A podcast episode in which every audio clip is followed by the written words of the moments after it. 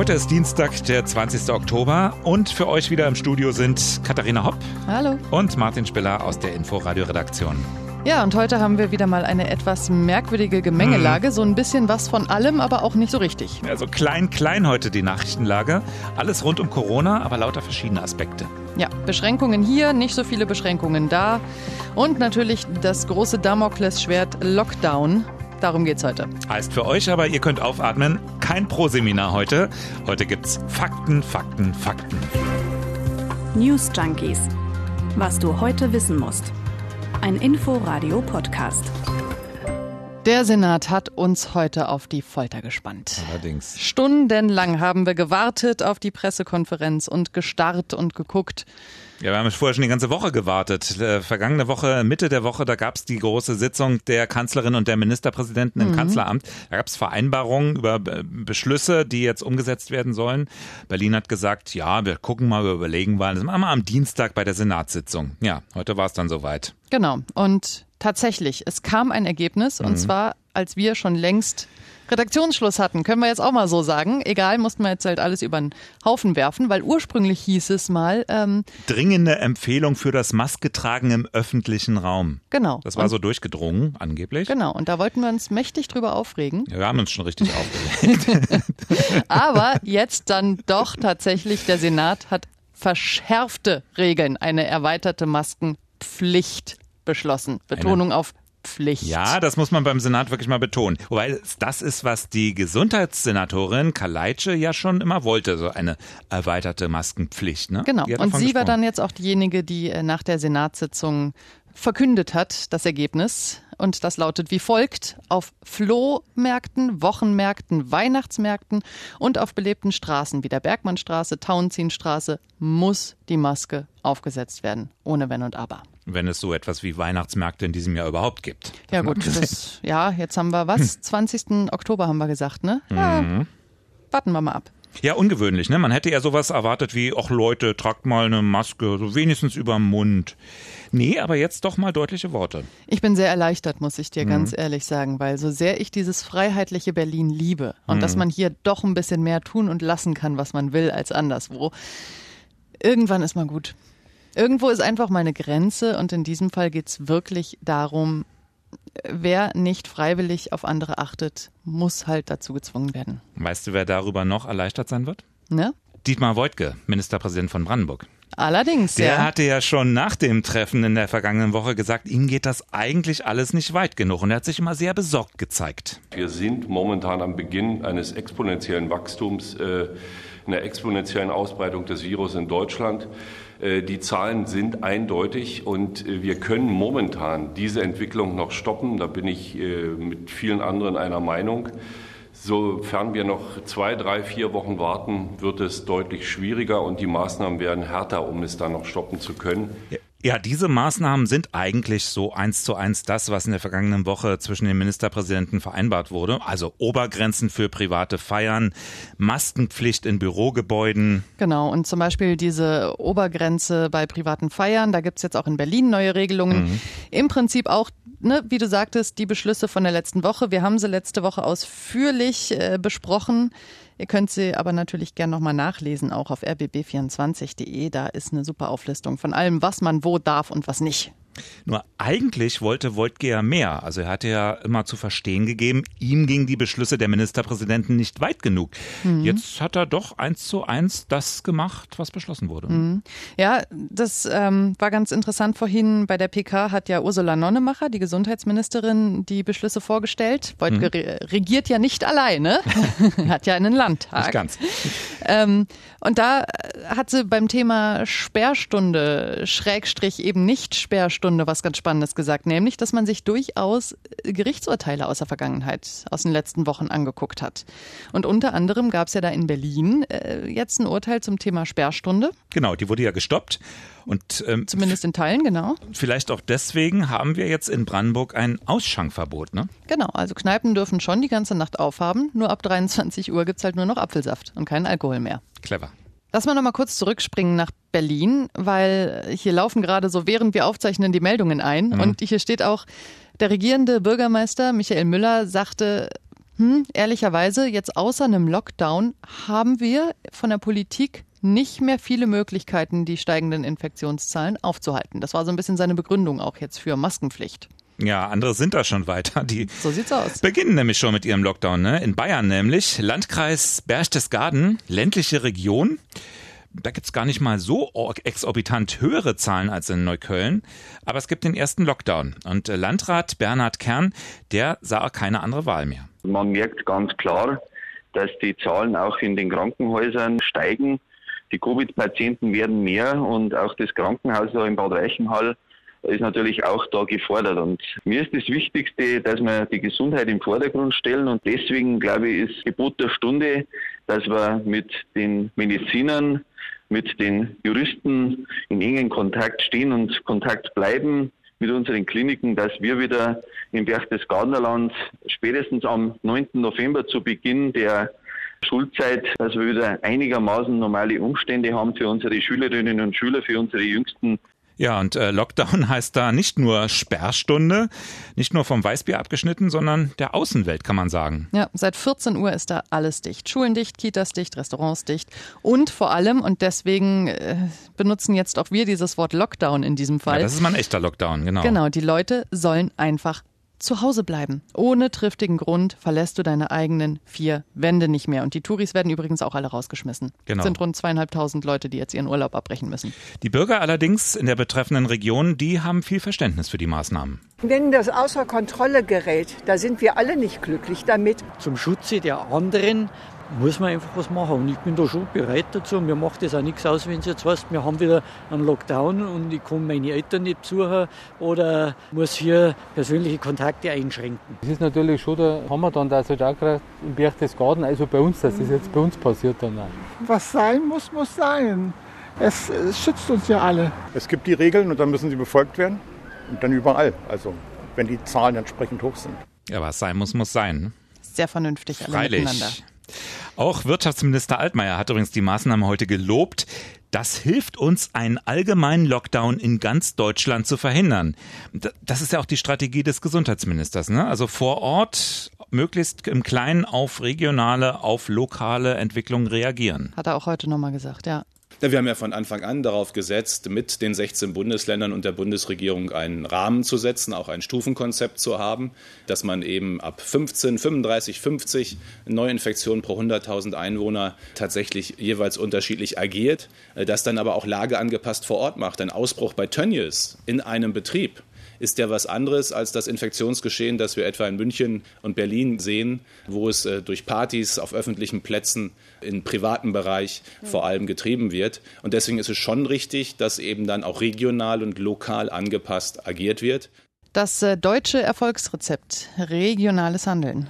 Ja, Wojtke hat heute übrigens gesagt, Berchtesgadener Land nicht auch in Brandenburg machen. So kann man es jetzt jo, auch auf so die kann Formel auch bringen. zusammenfassen, ja. Schauen wir mal über die Grenze ein bisschen hinaus. Äh, nicht über die Brandenburger, sondern die deutsche. Äh, denn die Zahlen steigen bei uns, klar, aber sie steigen woanders in Europa ja noch sehr viel mehr. Ganz kurz, das ist ja auch das, was jetzt gerade alle Politiker darin bestätigt, dass diese Regionallösung halt wirklich anscheinend gut ist, ne? Aber ja, sorry. Spanien zum Beispiel, gestern über 37.000 Neuinfektionen bekannt geworden. In Großbritannien rund 18.000, in Frankreich gut 13.000. Da waren es übrigens vor zwei Tagen auch schon mal über 32.000 Neuinfektionen binnen 24 Stunden. Mhm. Ja, und auch Irland, ne? Die, die rufen jetzt zum Lockdown auf. Ja, ab Mitternacht ist komplett Irland, nicht irgendwelche Regionen nur, sondern das gesamte Land im Lockdown und zwar sechs Wochen lang. Schulen sind zwar auf und die Menschen sollen auch weiter arbeiten, wer kann im Homeoffice. Also man ne, möchte nicht, dass alles komplett lahmgelegt wird, aber man will die Infektionszahlen senken. Und zwar auch so ein bisschen taktisch, vorausschauend mit Blick auf Weihnachten. Das hat Premierminister Michael Martin erzählt. The days are getting shorter die Tage werden kürzer und kälter, aber auch wenn der Winter kommt, gibt es Hoffnung und Licht. Wenn wir uns in den nächsten sechs Wochen zusammennehmen, dann haben wir die Gelegenheit, Weihnachten in sinnerfüllter Weise zu feiern. Ja, interessant, ne? Der Lockdown als quasi strategisches Instrument. Also mhm. mit Ansage gilt von dann bis dann. Wunderbar planbar. Ja. Kann man schon mal Klopapier kaufen? Ist das auch ein Mittel hier? Also Pankos Bezirksbürgermeister Sören Ben, der schlägt etwas Ähnliches vor, wenn auch nur zwei Wochen lang, einen Lockdown im November. Ja, ich meine, wir sind ja so schlau. Wir haben das ja letzte Woche auch schon vorgeschlagen, ne? So ein weltweiter zweiwöchiger Lockdown. Es ist halt immer die Frage, wie viel regionale Maßnahmen bringen können und mhm. wie stark du sie halt wirklich durchziehen kannst, ne? Und wer hört auf uns? Das sowieso. ja, nein, ja. aber das ist natürlich äh, die, eine gute Frage, ob man einen Lockdown taktisch einsetzt, mhm. bevor er sowieso kommt. Es geht ja erstmal auch darum, die Kontrolle einfach zurückzugewinnen über das Infektionsgeschehen. Ne? Sieht man übrigens im Nachbarbezirk Reinickendorf ganz ähnlich. Der Amtsarzt dort der sagt, die Gesundheitsämter, die sind jetzt überlastet und er ist deswegen auch für ein Umdenken im Kampf, nicht nur für einen Lockdown, aber er ist dafür zum Beispiel jetzt den Fokus mehr auf die Risikopatienten zu legen. Also ist die Frage, ob die bisherige Strategie rund um Corona bei diesen rasant steigenden Infektionszahlen überhaupt noch durchzuhalten ist. Noch sagt die Kanzlerin ja. Bitte bleiben Sie, wenn immer möglich, zu Hause an Ihrem Wohnort. Alternativlos, ne? Möglicherweise. Also ich meine, im Prinzip ist das äh, die Bitte, einen Lockdown freiwillig zu begehen. Genau, bleiben Sie zu Hause, äh, aber ich sage nicht, dass es einen Lockdown gibt. Das muss ich nicht. Das will eben keiner. Das, das ist ja das, was man ständig hört. Nein. Alle sagen immer, nee, Lockdown können wir uns nicht leisten, gibt's nicht nochmal, hatten wir schon. Diesmal sind wir viel intelligenter, da gehen wir mehr Punkt zu Punkt vor. Weiß nicht, läuft, läuft nicht irgendwie alles doch am Ende darauf hinaus? Oder gibt's Alternativen? Also es gibt ja sehr viele Experten, also auch tatsächlich äh, nicht nur bundestrainermäßige 80 Millionen Experten, sondern auch so richtig echte Experten, die sich mit der Thematik auseinandersetzen. Und mit einem davon haben wir heute im Inforadio gesprochen. Das ist der Philosoph und Ethiker und früher auch mal eine Zeit lang Politiker Julian Niederrümelin. Und der sagt, Deutschland habe aus der ersten Welle im Frühjahr nichts gelernt. Wurde ja seit Monaten prognostiziert von den Fachleuten, Vorsicht, im Herbst droht erneut ein massiver Anstieg. Und äh, jetzt tritt das ein. Die Gesundheitsämter sind nur sehr schlecht offenbar vorbereitet. Warum veranstalten wir in den Restaurants eine Zettelwirtschaft, die äh, offenbar zum Teil nicht entzifferbar ist, zum Teil falsche Angaben? Das alles braucht Zeit. Die müssen nachtelefonieren, hinterher telefonieren, bis sie die Leute erreichen. Das ist doch grotesk. Das ist doch wirklich nicht 21. Jahrhundert. Ist was dran, oder? Naja, nun haben wir ja die App, ne? Die könnte doch eigentlich viel mehr Hilfe naja, leisten, dann, unterstützen. Dann sind wir aber beim Thema Datenschutz, ne? Und äh, das ist nun mal ein Riesenthema in Deutschland und deswegen war es ja schon schwer genug, die Zettelwirtschaft überhaupt durchzusetzen mhm. und überhaupt eine App an den Start zu bringen. Und ähm, da ist ja eigentlich auch Niederrümelin ein Kämpfer für den Datenschutz. Aber jetzt. Ganz überraschend. Hält er das dann halt doch mal für an der Zeit, den aufzugeben, ein Stück weit, ne? Wir haben von Artikel 1 bis Artikel 19 Versammlungsverbot, Freiheit der Berufsausübung massiv eingeschränkt. Wir haben berufliche Existenzen vernichtet. Und dann haben wir ein Recht, nämlich im Bereich dieser ganzen Plattformen, wo wir unsere Daten verlieren. Jeder, der Google Maps benutzt, gibt seine Ortung an. Das heißt, wir geben all die Daten an Google und Facebook. Und um Himmels Willen dann dürfen die Gesundheitsämter nicht über die Informationen, wo ich mich aufgehalten habe, verfügen. Eine groteske Schieflage, eine völlige Unverhältnismäßigkeit, die für mich sich nur dadurch erklärt, dass die Politik einfach, um die Bundeskanzler zu zitieren, äh, da in dem Bereich Neuland hat. Tja, haben wir nicht eh schon alle Grundrechte über Bord geworfen? Steile These. Ja, wobei bei der App so ein bisschen die Frage, ne? Ähm, da wurde der Datenschutz ja tatsächlich sehr hoch gehängt. Aber deswegen kann die App auch gar nicht so viel, wie sie vielleicht rein technisch möglicherweise könnte. Ja, und da sagt aber der Datenschutzbeauftragte der Bundesregierung, äh, das hat schon so seine Ordnung. Die Fragestellung ist doch, was sollte die App eigentlich leisten? Sie soll unterstützen und schneller wirken. Sie sollte keineswegs immer erreichen, dass jede einzelne Person genau weiß, wann sie wen getroffen hat und deswegen auch darauf eventuell schließen kann, wer einen solchen Negativtest gehabt hat. Das sollten eigentlich die Gesundheitsämter leisten. Wenn man das mit reinnimmt, wird man sicherlich eine gesetzliche Grundlage dafür schaffen können. Die Frage ist, ob die Akzeptanz dann noch vorliegt, das bezweifle ich. Und interessanterweise wird immer nach neuen Daten gerufen. Wir sehen allerdings, dass vorhandene Daten, zum Beispiel bei den einzelnen Gesundheitsämtern, nicht zu einem Gesamtlagebild zusammengeführt werden können. Warum machen wir nicht das als erstes? Die Daten, die wir haben, nutzen anstatt nach neuen Daten, neuen Eingriffen in Grundrechte zu rufen. Ja, also so oder so, es wäre auf jeden Fall mehr drin eigentlich, ne? Anscheinend, ja. Ähm, jetzt haben wir gestern schon mal kurz über die App gesprochen und da hast du ja gesagt, du hast die nicht, weil dein Betriebssystem zu alt ist, weil dein Handy im Prinzip zu alt ist, ne? Du sagst es. Aber jetzt mal angenommen, ähm, da viele vom Himmel ein brandneues Smartphone. Hm. Was würdest du denn von dieser App erwarten? Beziehungsweise was wärst du denn bereit, da datenschutzmäßig preiszugeben? Ehrliche Antwort? Ja. Ich glaube, ich hätte da überhaupt keine Bedenken. Weil, weil es gibt ja so dieses Gefühl, also zumindest bei mir, das ist eine sinnvolle Sache, wenn du so willst, eine, eine, gute, eine gute Datensammelei. Und ähm, die hätte ich dann, glaube ich, schon in Kauf genommen. Also zumindest während der Krise. Das ist ja für einen begrenzten Zeitraum. Kann ich die App ja hinterher irgendwann löschen.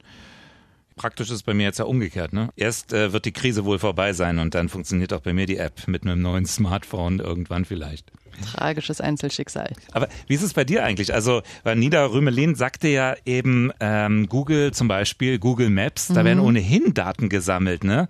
Wie gehst du damit um? Ja, genau so, wie er es im Prinzip beschrieben ja. hat. Ähm, also äh, ich habe jetzt doch seit einiger Zeit die dauerhafte Ortung an und auch die Verknüpfung mit Standort und Fotos und so weiter, einfach weil es praktisch ist und irgendwie, äh, ne, also es aber wie ich dich kenne, hast du ja darüber nachgedacht. Ja, ne? natürlich. Also, du, hast dich, du hast dich entschieden, ja, ganz bewusst. Du weißt, Google sammelt Daten ja. und du akzeptierst es, seufzend. Im Laufe der Zeit hat sich dieses, ach, ist schon eine coole Funktion durchgesetzt mhm. gegen, die sollen das alles nicht wissen. Ja, nein. Und deswegen, ich fände es zum Beispiel auch total toll, wenn mir die Corona-Warn-App sagen würde, sie hatten eine Risikobegegnung mit niedrigem Risiko oder wie genau das formuliert ist, was ich ja im Moment ständig habe. Und zwar an dem und dem Tag zu der und der Uhrzeit. Und dann kann ich sagen, ach gucke mal, da war ich in der S-Bahn. Und das würdest du dann nicht mehr machen ab sofort? Wenn es sich ein bisschen häufen würde, könnte ich mein Verhalten anpassen. Ja, selbstverständlich. Ich würde gerne mal gerade mit dir in einen anderen Podcast reinhören. Oh ja. Ja, nämlich Machiavelli von WDR Cosmo. Da war Vizekanzler Olaf Scholz zu Gast. Und dieses Interview, das hat heute für ganz schön Wirbel gesorgt, kann man so sagen. Es geht um das Streitthema Rassismus in der Polizei. Hm. Sind das immer nur Einzeltäter oder sollte es dazu vielleicht mal eine Studie geben, was ja die SPD fordert? So, und darauf wird Scholz angesprochen. Ich weiß nicht, Olaf, ob du da mit Horst Seehofer mal drüber gesprochen hast, warum Doch, der sich so. Ich tue es im Augenblick jeden zweiten Tag, denn es wird ja eine Studie geben. Wir überlegen noch, wie wir sie nennen. Naja. Es wird eine Studie geben. Davon bin ich ziemlich überzeugt, ja. Weil du ihn überredet hast? Das Überreden ist in diesem Fall Politik, aber sagen wir mal so, ich bin ganz zuversichtlich, dass wir eine Lösung hinkriegen. Boah, das will ich später aber auf jeden Fall so verkaufen, dass du ihn überredet hast. Mensch Olaf. Mensch Olaf, genau so. Also, jetzt, was hat Scholz da gesagt? Ja, es äh, wird eine Studie geben. Genau. Aber hat er gesagt, was für eine? Nicht so direkt. Nee, ne? Man hm. sucht noch einen Namen und so. Hm. Das geht natürlich gar nicht. Im Laufe des Vormittags sind jetzt diverse Meldungen entstanden, was er denn da wohl gesagt hat und was nicht. Und dann hat sich auch noch Seehofer geäußert und dann waren sie alle irgendwie noch verwirrter. Also da gab es definitiv keine Absprache in Sachen Kommunikation nach außen. Seehofer jedenfalls hat gesagt, er bleibt dabei, es gibt keine Studie nur zum Rassismus in der Polizei. Dafür aber zwei andere. Erstens Alltagsrassismus in Deutschland. Nicht nur die Polizei. Klingt erstmal unverfänglicher. Ne? Mhm. Und zweitens Polizeialltag in Deutschland. also nochmal umgedreht. Polizei, aber nicht äh, nur Rassismus. Nee, im Gegenteil. Da gucken wir mal, welche Schwierigkeiten die Polizisten so im Alltag zu tun haben. Ein Stück weit auf jeden Fall, ja. Das ist ja dieser Vorschlag der Gewerkschaft der Polizei, der GDP gewesen gerade. Ne, lass doch mal gucken, wie hm. viel Hass und Gewalt jetzt Polizistinnen und Polizisten aushalten müssen. Ja, es ist ja immer deren Argument, ne? dass äh, im Einsatz äh, durch die tägliche Arbeit man immer wieder mit bestimmten Typen und Täterprofilen konfrontiert wird und dass sich dadurch eben bestimmte Einstellungsmuster erst manifestieren. Genau. Das heißt, man nimmt den Kern, das Kernproblem, hm. Rassismus in der Polizei, und begutachtet es jetzt von zwei Seiten. Das ist doch mal ein GroKo-Kompromiss, ne? Ja, ist Olaf, ne? ja. In Goslar, wenige Kilometer von der sowjetrussischen Zonengrenze entfernt, fand der gesamtdeutsche Parteitag der CDU statt. Ja, und zwar der erste. Das war heute vor 70 Jahren. Da wurde so die CDU auch. gegründet. So klang's auch genau. Die CDU, die Partei, die, naja, länger als jede andere Partei in Regierungsverantwortung war in der Bundesrepublik Deutschland. Ne? War ja anders als andere Parteien nach dem Krieg eine Neugründung, um Protestanten und Katholiken in einer Partei zusammenzuführen. Progressiv. Vorher, progressiv. Vorher gab es in der Weimarer Republik wirklich die Trennung nach Konfessionen, jedem seine Partei. Und auch inhaltlich waren es durchaus ja, sehr verschiedene Strömungen, die da zusammengeführt wurden. Also konservative, liberale, christliche Arbeitnehmer. Eine echte Volkspartei eben. Tja, und wo steht wohl so eine Tja. echte Volkspartei? Ganz einfach. Hier ist die Mitte. Hier in der Mitte sind wir. Wir sind die Mitte. Wir sind die Mitte. Zukunft Deutschlands liegt in der Mitte. Da, wo die Mitte ist, sind wir. Und da, wo wir sind, ist Mitte. Hast mein Gott, verstanden? können sich Politiker auch mal konkret ausdrücken? Ich Alles weiß immer noch Mitte. nicht, wo sie sind. Ist auch eine Programmatik. Ja, ist ja auch ein durchaus dehnbarer Begriff. Es klingt so nach Mittelmaß. Wie auch immer, wohin diese Mitte sich dann unter dem Neuen an der Spitze bewegt, wer auch immer das ist, darüber werden wir sicherlich auch noch reden, aber nicht heute. Nee, wir haben erstmal fertig. Ähm, ihr könnt uns abonnieren, überall wo es Podcasts gibt, bei iTunes, bei Spotify, in der ARD Audiothek. Und schreiben könnt ihr uns natürlich auch sehr gerne alles, was ihr uns mitzuteilen habt, außer Beleidigungen. Newsjunkies.inforadio.de. Wir freuen uns auf eure Post. Bis morgen. Tschüss. News Junkies. Was du heute wissen musst. Ein Podcast von Inforadio. Wir lieben das Warum.